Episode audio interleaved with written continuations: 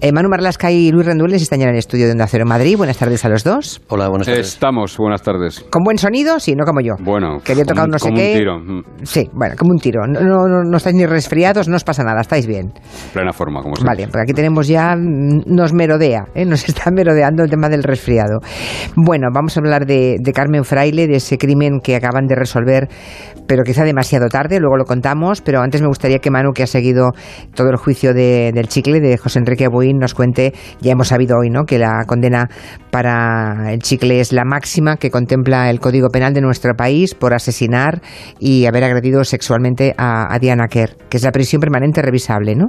Sí, la verdad es que el veredicto del jurado, con ese objeto del veredicto que elaboraron y con las preguntas, dejaba abierta esa puerta al, al magistrado presidente, ¿no? A condenarle a prisión permanente revisable. Hay una particularidad en esta en esta condena, dos particularidades. La primera, que pese a reconocer la atenuante de confesión de, de Enrique Aguín, que la reconoce, no le ha servido para, para librarse de la prisión permanente revisable. Y la otra es que es la primera condena de prisión permanente revisable donde mm, hay eh, dice la sentencia que hay una agresión sexual, pero que no se ha podido establecer qué clase de agresión sexual. ¿no? Lo que ocurre es que el fundamento de la prisión permanente revisable está ya no solo en esa agresión sexual, sino que él comete el asesinato para ocultar el delito de la agresión sexual. Es lo que dice textualmente la sentencia.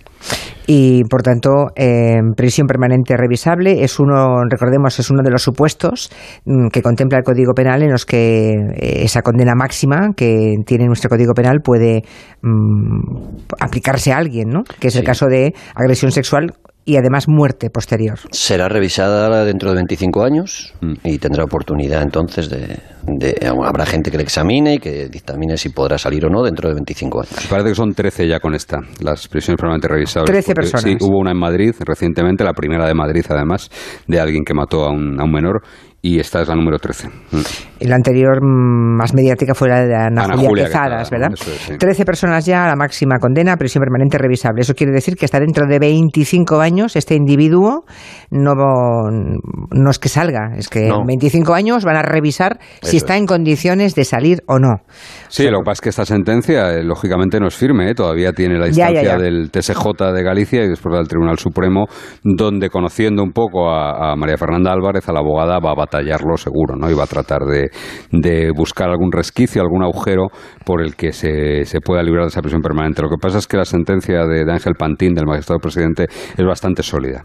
El chicle tiene otra condena de 5 años por el secuestro de la otra chica, de Boiro, De Boiro. y tiene pendiente el tema de la violación de su cuñada, que la Guardia Civil está intentando reabrir y llevarle a juicio. Ya, así que 25, bueno, ve- veremos primero qué pasa con, con los recursos. ¿Ya ha manifestado la intención de recurrir o no? ¿Se sabe o todavía No, demasiado todavía no ha anunciado nada, pero bueno, yo ya te digo, conociendo un poco a, a la letrada, eh, la letrada es muy guerrera. Sí, no, seguro porque es una derrota en toda regla.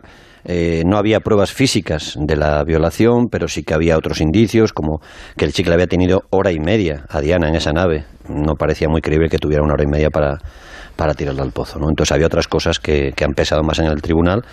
Y sí parece lógico que después de una derrota casi en todos los términos, pues eh, recurra. Bueno, pues vamos con el caso de hoy. Eh, hablemos de Carmen Fraile, que bueno es uno de esos casos en que de pronto se la traga la tierra, ¿no? Hace casi 40 años.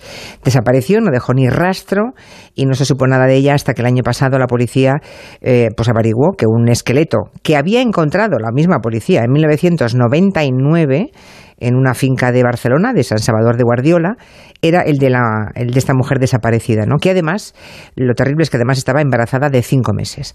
La investigación se aceleró a partir de ese momento y hace unas semanas un juzgado de Sabadell ha imputado a un hombre que ahora tiene 74 años, claro, los que han pasado 40 años, como presunto autor de la muerte de Carmen y, y de ese bebé del que estaba embarazada.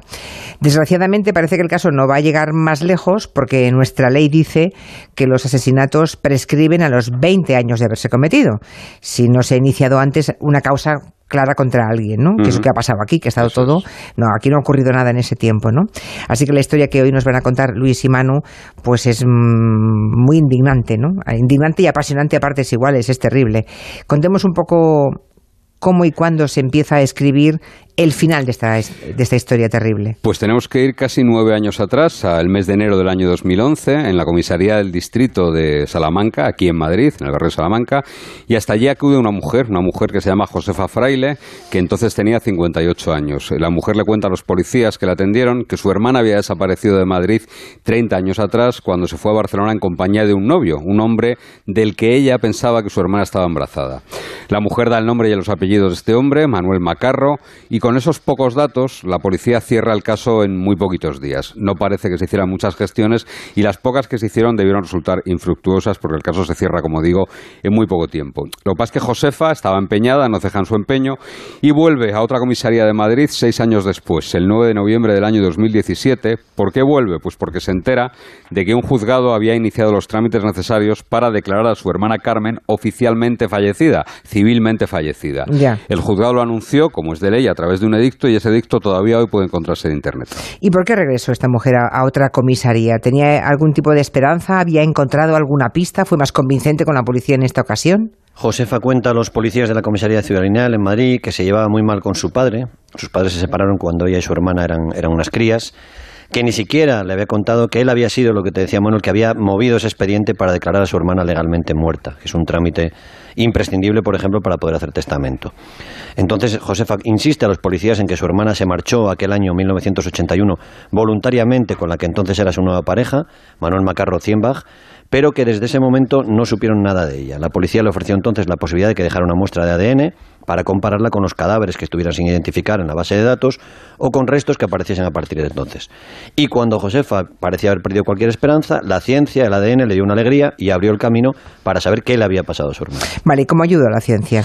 ¿Cuándo y cómo? Pues tenemos que viajar, en este caso, otro montón de años, 20 años atrás, en enero de 1999, una excavadora hace unos agujeros en, en la tierra de una finca, en una urbanización pequeñita que se llama Calesteve, en el municipio barcelonés de San Salvador de Guardiola, estaban cavando para plantar unos olivos que exigen un hoyo muy profundo para implantar las raíces y esa excavadora topa con un esqueleto. La Guardia Civil, que se hizo cargo de la investigación, comprobó que los restos correspondían a una mujer de unos 30 años de edad y que llevaba en su vientre un feto de entre 5 y 6 meses de gestación, más o menos. El cráneo de ese esqueleto tenía un fuerte golpe en la parte derecha de la mandíbula que estaba fracturada y además se veía claramente, de manera muy meridiana, un impacto de bala que es lo que le causó con toda seguridad la muerte.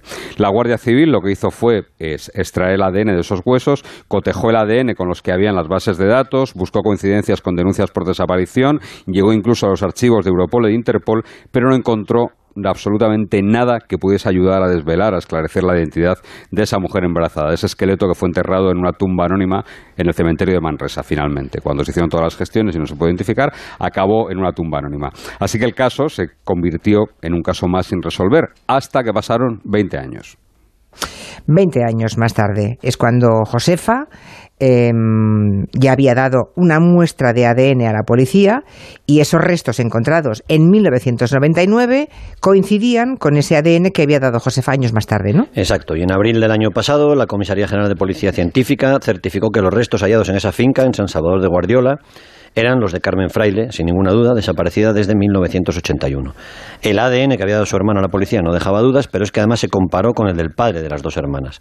La Guardia Civil se enfrentaba este año, 2019, a la investigación de un crimen cometido en 1981, una labor muy complicada, pero para la que contaban otra vez con un testigo excepcional, con Josefa, que es la hermana que nunca se rindió, nunca se resignó a dar por perdida sin ninguna explicación a Carmen. Y a pesar del tiempo transcurrido, tantísimo tiempo transcurrido, eh, la policía consiguió más o menos reconstruir lo que ocurrió en, torno a la desaparición de Carmen Fraile. La Guardia Civil, la Unidad Orgánica de Barcelona, de la Policía Judicial de Barcelona, sí. Josefa le contó a la Guardia Civil que ella y su hermana tuvieron una infancia bastante complicada, bastante dura. Cuando eran niñas, muy pequeñitas las dos, sus padres se separaron, de ella se hizo cargo su abuela paterna y Carmen, la desaparecida, acabó en un internado. Aunque pasaron varios años separadas, residiendo en lugares distintos, las dos siempre trataron de mantener los lazos de, unión entre ellas. Pese a que su padre regresó años después con una nueva pareja, ellas no quisieron volver con él y continuaron con sus vidas. En los primeros meses del año 1981, Carmen finalmente se independizó y se fue a vivir al madrileño barrio de las Letras, cerca de la calle Huertas, aquí en Madrid. Mientras tanto, su hermana Josefa comenzó a salir con Antonio, un hombre que se dedicaba a importar a traer desde Alemania perros pastores alemanes. Y Antonio tenía un conocido, Manuel Macarro, propietario de una empresa de traducción que le traducía la documentación de los perros que llegaban desde los criaderos alemanes hasta España. Manuel, que en 1981 tenía 36 años, llevaba 10 años casado y tenía tres hijos, pero se puso muy pesado, le insistió a su amigo a que le presentase a la hermana de su novia. Bueno, estamos en el año, mm, hay que volver, en 1981. Entonces, eh, Carmen tiene 24 mm, años y Manuel, este señor, ¿verdad? Tenía 36, estaba casado y tenía tres hijos. Bueno, y ese que insiste en conocer al, a la hermana... Mm, de Josefa. Exacto, la hermana de Josefa, ¿no? Sí, y finalmente conoce... Sí, sí, insiste y lo consigue en una fecha que no ha podido determinarse con exactitud entre abril y mayo de 1981.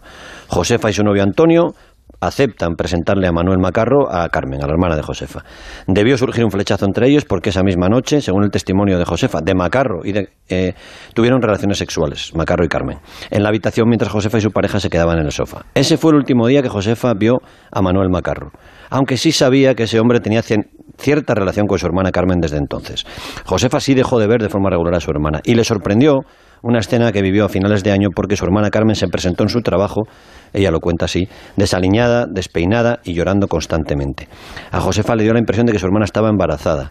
Le pidió que la esperase a la salida del trabajo al terminar, pero cuando salió ya no estaba allí, no la volvió a ver jamás. Nunca más, ya. Nunca más. Y estamos a finales de 1981 y es ahí donde el rastro de Carmen, posiblemente embarazada, eso creía su hermana Josefa, ¿no? Ese rastro se pierde para siempre.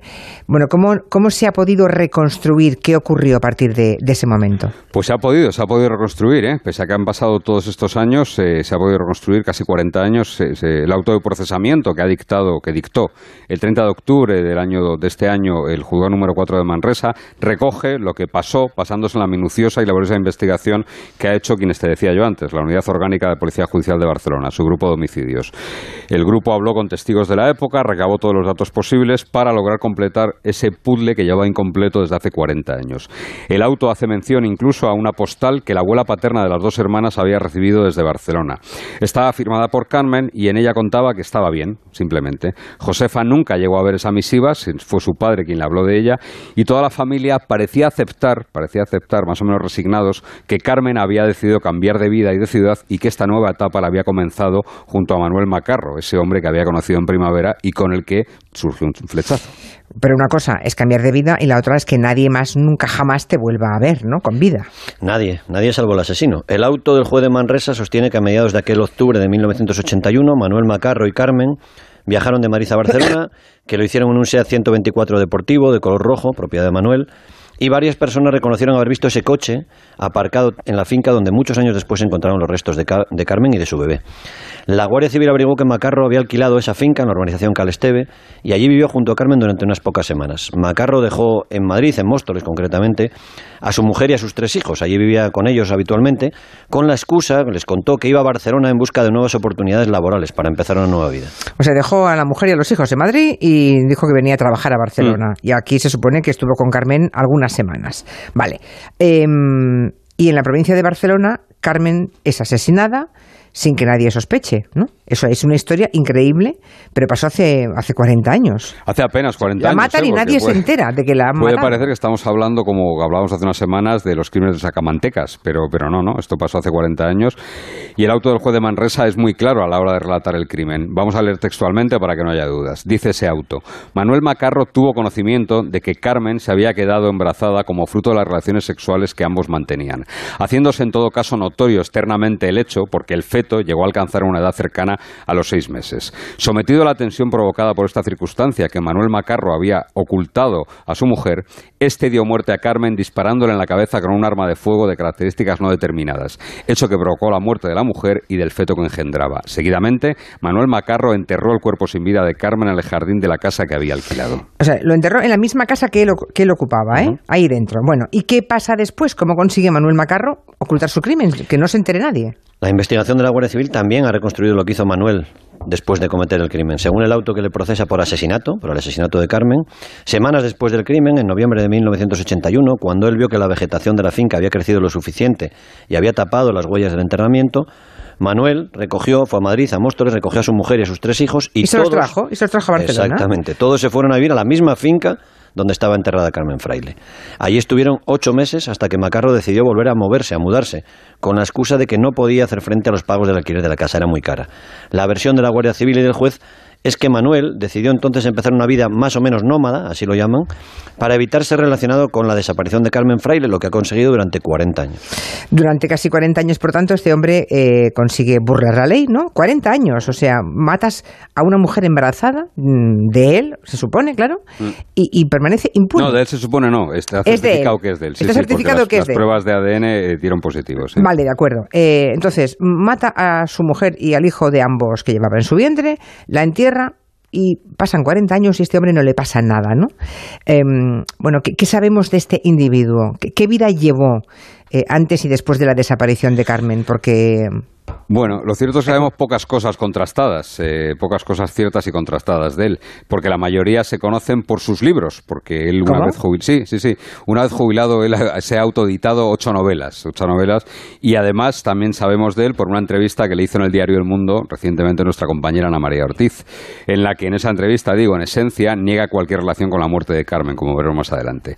Sabemos, eso sí, que nació en la ciudad alemana de Hall-Saal el 22 de mayo de 1945, eso lo sabemos porque en los papeles figura así, en sus papeles oficiales, y que es hijo del español Manuel Macarro y la alemana Eli Tierbach. En sus libros, él sostiene que nació en un campo de concentración, algo que, como tantos otros episodios de su vida, no sabemos si es real o, es un aderezo que ha puesto él a su biografía. A los 11 años llegó a España, se alejó de su familia y en los años 60 cometió algunos atracos, acabó en prisión y se benefició de algún indulto del régimen de Franco. Indulto del régimen de Franco, o sea que el joven Manuel Macarro ya era un delincuente en los años 60, ¿no? Em, claro, me preguntas si enderezó en algún momento su vida, pero sabiendo que se convirtió en un criminal, ya no sé si preguntarlo. Parece que en algún momento pudo hacerlo, aunque como te apuntaba Manu, eh, parece que él novela bastante su biografía también, la adorna mucho. En los años 70 montó en Madrid una empresa dedicada a la traducción, es como conoce finalmente a Josefa y luego a Carmen, y él asegura que trabajó para varios organismos oficiales. Él habla del Ministerio de Asuntos Exteriores y habla, y esto tampoco está confirmado, que trabajó para el presidente Adolfo Suárez. En los 80, después del crimen y la desaparición de Carmen Fraile, Fundó una empresa de extintores que llegó a contar, eso sí es cierto, con medio centenar de trabajadores y acabó mal, acabó quebrando. Antes de jubilarse y empezar a escribir esos libros, esas novelas que te decía Manu, Macarro fue ayudante de cocina. También vendió pollos asados, montó un puesto de venta de artesanía y de bisutería. No tiene una buena relación con sus hijos, con esa primera familia de, de Madrid que te decíamos, que incluso han llegado a denunciarle en alguna ocasión. Caray, y este hombre que ahora tiene más de 70 años, eh, de pronto se encuentra con que el pasado vuelve, 40 años después vuelve. Mm. ¿Cómo reaccionó? Me imagino un momento en que la policía va a buscarle, ¿no? Bueno, antes el juzgado se puso en contacto con él y en ese primer momento, cuando el juzgado lo localiza y le pide explicaciones, él niega todo, eh, niega completamente todo. Aún no habían llegado los resultados de ADN que permitieron identificar a Carmen Fraile, pero a la Guardia Civil el nombre de Macarro le resultaba familiar porque en su día, cuando aparecieron esos restos en la finca, lógicamente la Guardia Civil investigó a todas las personas que habían residido en el lugar y uno de ellos, uno de los primeros que residió allí, era Manuel Macarro eh, Macarro lo que hizo fue remitir un escrito en el que incluso negaba conocer a Carmen. El 20 de diciembre del año 2018, la Guardia Civil, ya con los resultados de ADN y la investigación muy avanzada, se fue a detener a Manuel Macarro en una ciudad de la provincia de Castellón por orden del juez de Manresa. En ese momento ya admitió los hechos, entonces admitió que había matado a, aquella pobre mujer y a su hijo. No, no, no. No lo admitió. Sí, sí reconoció ese día ya que a finales del año 1981 habían viajado juntos a Barcelona y que habían pasado varios días juntos en la finca donde casi 20 años después se encontró el cadáver de Carmen y el de su hijo no nacido. Macarro declaró ante el juez que él había vuelto a Madrid a recoger a su familia, a su mujer y a sus hijos, para llevarles al chalet de Barcelona, como así fue, pero después, claro. Y según su versión, lo que ocurrió es que él se fue y antes le dijo a Carmen que podía quedarse allí varios días, aunque a la vuelta ya no supo nada más de ella. Macarro contó también que no tenía ni idea de que ella estuviese embarazada. El juez le procesó por el asesinato de la mujer, de su bebé, y le impuso una fianza, una responsabilidad civil de 150.000 euros, y le ha citado en el juzgado para comunicarle el auto de procesamiento. Así ha sido, y hoy ha declarado a través de videoconferencia y se le ha comunicado el autoprocesamiento y se le ha interrogado y él ha seguido negando todos los hechos. Sigue negándolo todo. Sí, totalmente, sí. Pero desgraciadamente, em, igual sirve de, poco todo esto, porque el asesinato de, Carmen es un delito ya prescrito, porque han pasado 40 años, y aunque las pruebas fuesen contundentes, como estamos contando, ¿no? No se va a poder hacer nada contra él, ¿es posible? Aunque confesara. Aunque, confesara. Aunque confesara, sí. A ver, eh, el juez encargado del caso, que ha sido una pieza fundamental en todo esto y que ha impulsado las investigaciones de la Guardia Civil, porque fue la Guardia Civil la primera que le avisó, que le dijo, oiga, es que seguramente esto está prescrito. Y entonces él les animó y les dijo, hagan ustedes lo que tengan que hacer, como si no estuviese prescrito. Lo que ha hecho el juez encargado del caso, este juez de Manresa, ha preferido que sea una sala formada por tres magistrados, es decir, el TSJ, la que decida si el delito está prescrito o no, aunque todo parece indicar que lo está. Nuestra ley es muy clara a ese respecto. Si pasan 20 años sin que se inicie una acción contra una persona en concreto, el delito habrá prescrito. Es decir, no se podrá juzgar ya a nadie. Y la primera acción contra Macarro llegó 36 años después de la muerte de Carmen. Esto es muy importante. Si no hay una acción, es decir, el crimen de Alcácer está prescrito. No, no está prescrito. ¿Por qué? Porque se han eh, ido renovando las acciones contra Antonio Anglés y por tanto no está prescrito. Y no haría falta que fuese contra Macarro. Si, por ejemplo, se hubiese hecho una investigación contra otra persona, cualquiera. También seguiría vivo el caso. Valdría, exactamente. Pero así no. Y, en, y él, recordemos, en una entrevista publicada por El Mundo, ya ha negado, él ha vuelto a negar cualquier relación con el crimen de esta pobre mujer, ¿no? Sí, la entrevista da una buena idea del perfil de quién es Manuel Macarro. ¿no? La, periodista Ana María Ortiz le recuerda que la Guardia Civil le pidió una muestra de ADN para comprobar si el hijo que esperaba Carmen cuando fue asesinada era suyo. Y su respuesta en esa entrevista es, tremenda. Él dice, aunque estuviera embarazada de mí, no es motivo para llegar la vida de una muchacha. Ni siquiera sé si es mío, porque ella era bastante proclive al sexo. El mismo día que la conocí me acosté con ella e hicimos un intercambio de parejas. Era muy propensa a cambiar de chico. Puede ser que ella hubiera llamado a algún amigo y le citara para que fuera allí y le dijera que estaba embarazada o algún advenedizo que pasó por la parcela. Alguien pudo verla sola y haberla violentado. Todo eso es textual lo que él ha dicho, ¿verdad? Textual, textual, sí, sí. No, igual el hijo no es mío. Bueno, pues el ADN confirma que sí. es suyo, sí, sí. De todos modos, mira, eh, lo escucha con mucha atención. Aquí alguien no ha hecho bien su trabajo, ¿eh? Lo siento mucho. Bueno, a ver, vamos a. En el año 99, cuando aparecen los restos, cuando se le relaciona, cuando aparece su, su, su nombre en la lista de, de inquilinos eh, hay otra pieza que digamos que ayudaría a reafirmar esa autoría, que es que hay una sábana en el, en, el que envuelve el esqueleto que tiene una etiqueta procedente de Alemania, ¿no? Pero claro... ¿De dónde es el originario? Pero, ¿Cómo, es posible? Pues porque había un problema, porque sin la identidad del cuerpo era muy difícil atribuir nada a nadie. En el año 81 no había ADN, pero, pero también es cierto... Y también es cierto pero si se hubiera empezado una investigación, ahora no habría prescrito el crimen. Pues no. claro. Y, también es cierto... y si hubieran hecho el ADN a la criatura, que es de él. Y también es cierto, jefa, que la desaparición de una mujer soltera que se va con un hombre casado no se investiga igual en el 81 que en el 2019. Evidentemente. ya, ya, Antes se investigaba más bien poco. Y de hecho nadie denuncia la desaparición hasta el año 2011. Ya, ya, ya. No, ahí está. Que de no ser por el empeño de Josefa, ¿verdad? de la hermana. El empeño de Josefa, el del juez y de la Guardia Civil, que finalmente mm. ha sacado el tema adelante, aunque, como decíamos al principio, mm, tarde. Sí, demasiado tarde, porque yo creo que alguien no escuchó como debía a Josefa, porque Josefa dio un montón de pistas. Se fue con este señor, nombre y apellido, se fue allí. En fin, em, que em, nos quedamos con muy mal cuerpo, porque hay un señor de 74 años que cometió un crimen horrendo, mató a una mujer embarazada de 5 meses, embarazada de él, y no le va a pasar nada. Como nos han dicho, podría, hacer una, podría hacer una novela de las que hace contándolo. Sí, sí podría. Tan ricamente. En fin, un, un, caso de esos que te dejan mal cuerpo. Bueno, gracias a Manu y a Luis. Hasta la semana que viene. Gracias. Adiós.